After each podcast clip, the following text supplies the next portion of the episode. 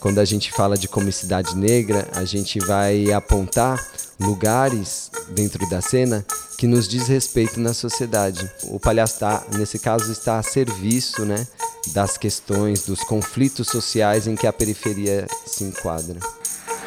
Muitas pessoas que trabalham com riso, né, e que não compreendem seus lugares de privilégio ou de acesso, elas estão em crise.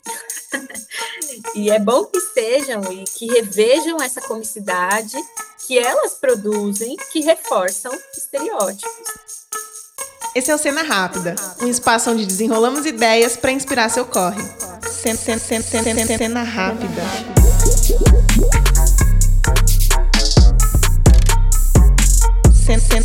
Cena Rápida.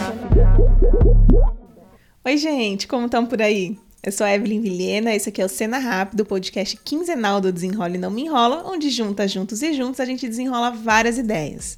É sempre bom lembrar que o Cena Rápida é uma produção do Desenrola e Não Me Enrola, que é um veículo de jornalismo periférico que atua com formação e produção de conteúdos sobre e para as periferias. O Cena Rápida tem novos episódios quinzenalmente às quartas, disponíveis no Spotify, Google Podcasts e no YouTube do Desenrola.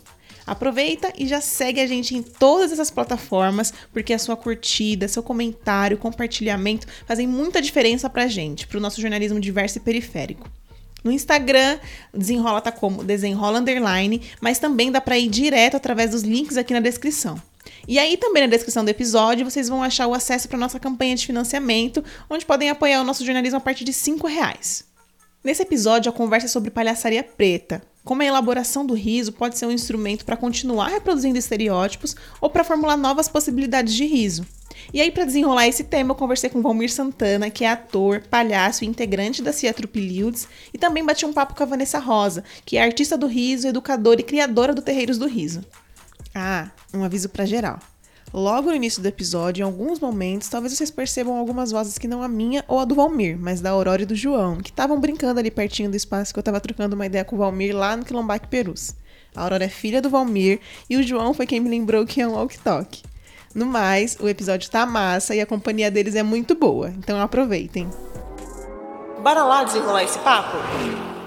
Meu nome é Valmir Santana, eu sou ator, palhaço, sou um dos coordenadores aqui da Comunidade Cultural Quilombaque e integrante da trupe Lildes, a trupe de palhaços que está fazendo 15 anos circulando aí a quebrada com arte, com, com arte circense e, e os espetáculos de circo-teatro. A trupe Lildes surge lá em 2006, é, eu não fazia parte da trupe, mas a trupe surge com jovens estudantes de teatro, de percussão, é, jovens artistas aqui do bairro que resolveram se juntar para investigar essa arte né, da palhaçaria. E surge muito por causa também das necessidades, né? Artistas do bairro é, procurando trampo e aí eles acharam esse lugar aí um leque dentro das escolas e começaram a fazer apresentações dentro das escolas do bairro, da região, é, fazendo contratações e tudo e estudando esquetes clássicas de circo. Então a trupe inicia aí muito pelo, pela necessidade do trabalho e foi cada vez mais se aprofundando aí na palhaçaria. Aqui a gente conheceu o Valmir, que é ator, palhaço, que passou a fazer parte da Trupe Lildes em 2010. A Trupe Lildes surge em 2006 no território de Perus, em São Paulo, e aí em 2010 começam a se aprofundar nos estudos sobre comicidade negra. A partir desses estudos, a Trupe Lildes passa a moldar a sua atuação com foco na comicidade e palhaçaria negra. E, em resumo, a comicidade negra é o estudo das formas de se fazer comédia a partir de saberes afro-brasileiros e se tornou parte importante no trabalho da trupe.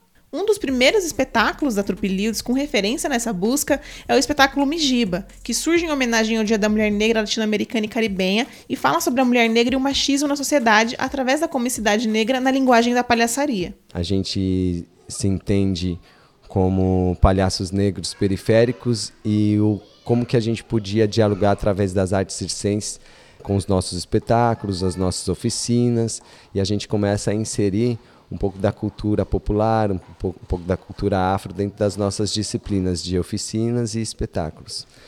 E aí vem o espetáculo Mijiba, que é o nosso grande carro-chefe, que fez 10 anos essa semana, por acaso.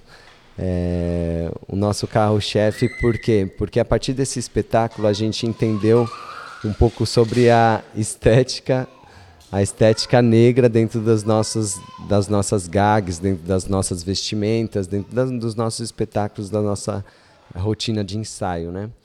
Depois do espetáculo Mijiba, que foi o nosso primeiro processo dentro dessa pesquisa, abriu um leque de possibilidades é, maravilhoso dentro da palhaçaria e, e, a investigação sobre o riso popular, sobre o riso de quebrado, o riso brasileiro, né? Nos primeiros anos de pesquisa da trupe sobre circo e palhaçaria, eles encontraram muitas referências que não representavam os corpos e territórios que faziam parte ali daquele grupo. Então começaram a procurar e a criar formas de atuarem dentro de uma linguagem circense que representasse seus corpos. Nos anos anteriores, a gente calcou a nossa pesquisa dentro de, um, de uma pesquisa eurocêntrica. Então a gente foi mesmo atrás de sketches clássicas, foi atrás das máscaras, né, da, da comédia dell'arte. A gente foi atrás dessa, dessa formação e desses fundamentos eurocêntricos. Só que aí a gente percebeu que muito daquilo não conversava, não dialogava com o lugar onde a gente vive. Então a gente começou a criar a nossa metodologia e ir atrás das nossas disciplinas da cultura brasileira, da cultura afro, que cabiam mais nos nossos corpos para a nossa criação cênica, né? Então, foi fundamentando, ainda estamos fundamentando essa metodologia até hoje, entendendo o que, que cabe nos nossos corpos e do que, que a gente ri, né? Porque hoje em dia ainda se questiona, né? Muitas das esquetes clássicas de palhaçaria são homofóbicas, são machistas, são, são de uma outra época. Então a gente está hoje atualizando a nossa pesquisa e se firmando aí dentro do que a gente acredita eticamente e moralmente. A Trupilildes traz coisas interessantes para a gente olhar para além do aspecto do circo que coloca o palhaço negro em cena. Por exemplo, os palhaços da trupe estão sempre fazendo referência a alguma profissão, e isso não é à toa. A gente até trabalha muito com as questões das profissões, né? Os palhaços são os palhaços, mas eles vestem sempre o macacão de alguma profissão, ou é carteiro, ou é pedreiro, ou é cozinheiro, porque a gente calca sempre dentro dessa, dessa construção das profissões, da sobrevivência. E isso levou a gente para lugares inimagináveis, assim, utilizar malabares, só que sem utilizar os malabares comuns, né? Que é a clave, a bolinha, a gente utiliza objetos, é, utiliza é, instrumentos de trabalho. Então, isso levou a gente para um outro lugar de investigação, de pesquisa, que tem sido fundamental assim para enriquecer né, o nosso palhaço que está sempre em construção. Quando a gente coloca os palhaços como uma profissão ou coloca eles em uma situação, acho que não é muito uma escolha. É, quando a gente fala de comicidade negra, a gente vai apontar lugares dentro da cena que nos diz respeito na sociedade. Então, quando o palhaço ele cai naquela situação, ele se coloca naquela situação, é exatamente por um enfrentamento social que a gente quer relatar ou revelar para a sociedade. Então, o palhaço, tá, nesse caso, está a serviço né, das questões, dos conflitos sociais em que a periferia se enquadra. Essa abordagem da trupe de se referenciar na palhaçaria negra também muda a forma como o público acessa esses trabalhos. Quando a comicidade negra aparece no trabalho da trupe, o primeiro ponto positivo foi a reação da plateia. Porque, primeiro, a identidade. Um palhaço negro e a criança está vendo um palhaço negro, ela se identifica mais do que ela vê uma figura que muitas vezes não era humana, né? Era uma figura que escondia todo o corpo, que não tinha pele, era uma figura que não tinha feições humanas. Então a gente começou a tirar a maquiagem do palhaço a partir daí. A gente usava maquiagem branca na cara, sendo que nossos traços, né, nossos traços negros, não precisa ter a claridade, a pele branca é, representada, né, o panqueque branco. Então a gente tira o panqueque branco, aí a gente tira o nariz vermelho, coloca o nariz preto. É, a gente solta nossos cabelos, a gente começa a mostrar a nossa pele, o nosso jeito, o nosso jeito de falar, coloca gírias, né? Gíria não, dialeto, mas coloca aí a nossa fala, coloca o nosso jogo um pouco da gente na palhaçaria. E aí começa re, as reações começam a ser mais sinceras. Eu acho que aí começa a ter uma horizontalidade entre o palhaço e a plateia, maior do que a gente imaginava. Né? Nessa abordagem da palhaçaria também tem um olhar sobre o que ou de quem estamos rindo. E na trupe, a elaboração desse riso é construída em coletivo. A partir desse olhar de fora, a gente começou a ter um respaldo, né? ter, ter uma devolutiva do que, que a gente estava questionando e o como que a gente estava tendo uma postura perante ao machismo, à homofobia e, e, várias questões. Como que o palhaço lidaria com tudo isso. Então, o olhar de fora foi essencial. De cinco anos para cá, é, isso só tem se potencializado. As pessoas que têm agregado a produção dos espetáculos elas fazem esse parâmetro de esse parâmetro ético, né, de caráter dos palhaços em cena. Muito conectada com essa última fala do Valmir sobre a abordagem de questões como racismo, machismo e outras demandas dentro da comicidade, e também a partir da perspectiva do que é esse fazer rir dentro da palhaçaria negra, que eu troquei uma ideia com a Vanessa Rosa, que é criadora do Terreiros do Riso, é educadora e artista do riso. No caso, a palhaçaria preta, ela, para mim, se aproxima das comicidades negras no campo dos imaginários e da troca com o público daquilo que a gente vai trazer na nossa narrativa. Também pela presença das pessoas pretas em cena, porque o nosso corpo preto, ele já diz, né, nosso corpo negro, ele já diz também muito em cena, ele já traz aí muitas é, possibilidades de leitura dentro do que é essa troca com o público, e, mais do que isso, a voz também, aquilo que a gente quer dizer com o nosso figurino, com, com a maneira como a gente brinca, enfim, também vai dar leituras de mundos possíveis, né? Então, a palhaçaria preta, ela se junta ali dentro do que pode ser as comicidades negras, dentro desse campo das simbologias e das estéticas. A palhaçaria, ela também vai dialogar, na palhaçaria preta, ela dialoga também com essa palhaçaria que eu vou dar o um nome aí de palhaçaria eurocristã. Por que que eu dou esse nome? Porque Nego Bispo, que é uma grande referência para mim, para que eu pudesse nomear e entender algumas coisas, ele traz esse conceito de eurocristão dentro da formulação do que é uma base de pensamento de estrutura. Né? Então, o modo como se vê o mundo e o modo como se vivencia esse mundo a partir desse processo de colonização que se diz universal.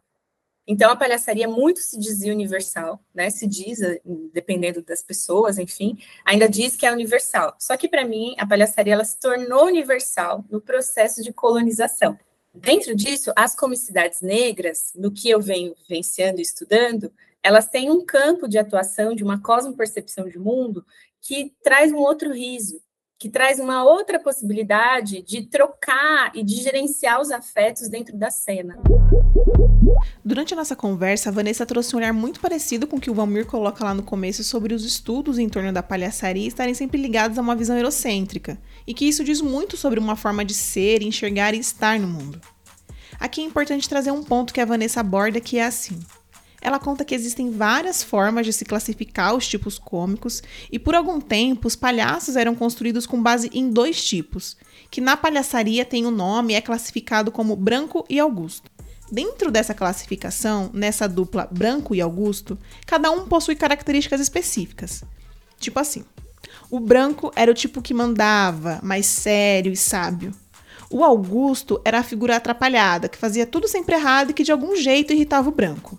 Essa dupla, com essas características, se fazia muito presente nas cenas, nas construções dos palhaços, principalmente na palhaçaria circense.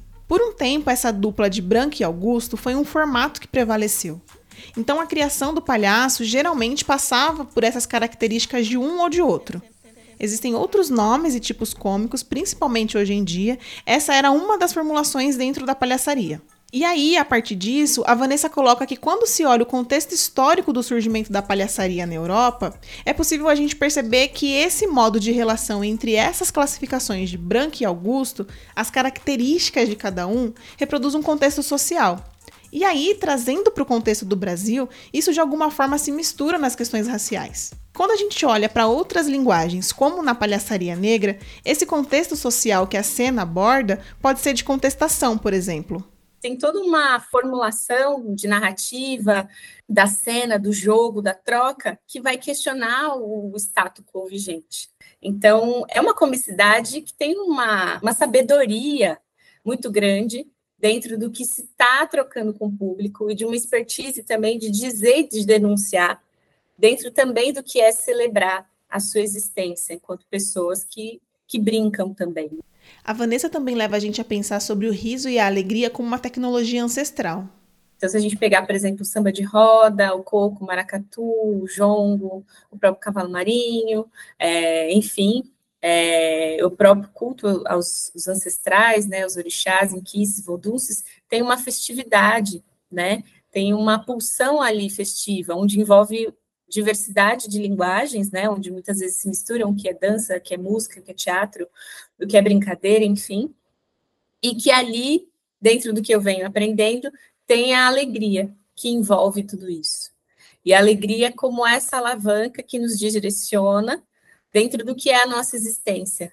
Para além de um sentimento momentâneo, ela é, mesmo agindo no aqui e agora, ela me faz lembrar dentro do que eu compreendo que é o nosso tempo em espiral, de que nós somos a continuidade de uma herança ancestral muito maior do que o que nos condiciona, muitas vezes, na violência que a gente passa dentro do que é o processo de ainda de colonização, enfim, de continuidade ou do racismo, né?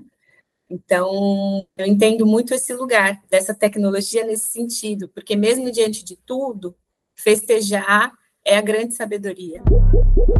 Entre as várias pontuações que a Vanessa traz, ela aponta que quando a palhaçaria se coloca como universal, ela tende a excluir outros saberes e formas de comicidades. E aqui eu traria o adendo de que não só na palhaçaria, mas qualquer olhar e narrativa que se diz universal exclui muitas outras formas de ser, fazer e existir. A elaboração do riso pode se dar de várias formas. E nesse contexto da comicidade negra, na linguagem da palhaçaria negra, o papo com Valmir e a Vanessa dá brecha para a gente pensar o riso como uma tecnologia ancestral de combate e de celebração, como a Vanessa elabora, e também como esse riso pode ser construído para continuar reproduzindo estereótipos ou para formular novas possibilidades de riso. E aí, nesse último ponto, sobre o riso que reforça estereótipos ou que constrói novos lugares, é possível a gente pensar também no preconceito disfarçado de piada, de humor, que na verdade é racismo recreativo. Nas várias possibilidades de comicidade e palhaçaria negra, formular o riso e a alegria é também pensar sobre esse riso que ridiculariza o outro, ou que diminui as várias formas de se existir. E a Vanessa também trouxe um olhar sobre a ética do riso, que basicamente é se questionar enquanto artista sobre a sua responsabilidade no mundo e no que você vai seguir reproduzindo ou não. Sendo um artista do riso, do humor, o que você quer propor que seja o motivo de riso desse público? É a partir de percepções como essa que a gente passa a criar novos caminhos. Muitas pessoas que trabalham com riso, né, e que não compreendem seus lugares de privilégio ou de acesso, elas estão em crise. e é bom que estejam e que revejam essa comicidade que elas produzem, que reforçam estereótipos, né? E que, na verdade, não só reforçam estereótipos e preconceitos, mas que é crime. é um crime, né? A gente, hoje, ainda, né? Com toda a luta, a gente consegue com que seja aprovado que o racismo recreativo ele seja classificado como crime. Então, você fazer piadas, você ter um humor hostil, trazendo na brincadeira, ela é uma maneira de, de tratar as pessoas, né, no caso, as ditas minorias, como uma forma de, de degradação da sua existência, da sua moral, né? Então, é um desrespeito, né? Não só dentro disso, mas é também um modo de inferiorizar e trazer que, essas questões que aparentemente, principalmente na nossa sociedade, é, onde é negado o racismo, né? Como se ah, racismo não existe, né?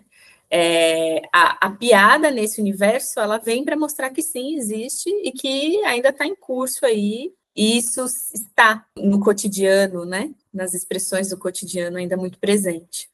Então, nesse sentido, a gente poder entender o universo da piada e que humor que eu quero causar, que brincadeira que eu quero fazer e sobre o que ela está dizendo, né? Para quem, como, né?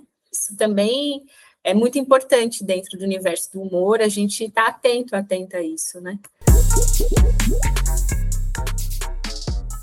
Se você é ouvinte do Cena Rápida já sabe, mas se não é, eu vou te contar. O Cena Rápida não acaba quando termina. O nosso papo continua lá nas redes do Desenrola. É só procurar por Desenrola Underline no Instagram que você vai encontrar fotos da entrevista com o Valmir e também corte em vídeo das entrevistas. Cola lá no Desenrola Underline. Nosso portal de notícias é o desenrolenãomenrola.com.br e na descrição do episódio tem um link para nossa campanha de financiamento e também para as nossas redes. Não esquece de deixar seu joinha no YouTube, sua estrelinha no Spotify e também compartilhar com geral os nossos conteúdos. O Cena Rápida é um podcast quinzenal, disponível sempre às quartas no Spotify, Google Podcasts e no YouTube do Desenrola. Por aqui, seguimos com ideias desenroladas para inspirar seu corre. Um beijo e até o próximo episódio.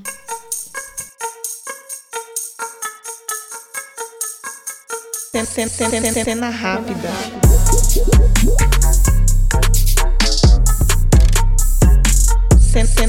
Cena rápida. Roteiro, apresentação e entrevistas por mim, Evelyn Vilhena. Distribuição por Thaís Siqueira e Samara Santos. Produção audiovisual por Pedro Oliveira. Identidade visual Flávia Lopes. Vinheta e edição por conta do Jonas Rosa.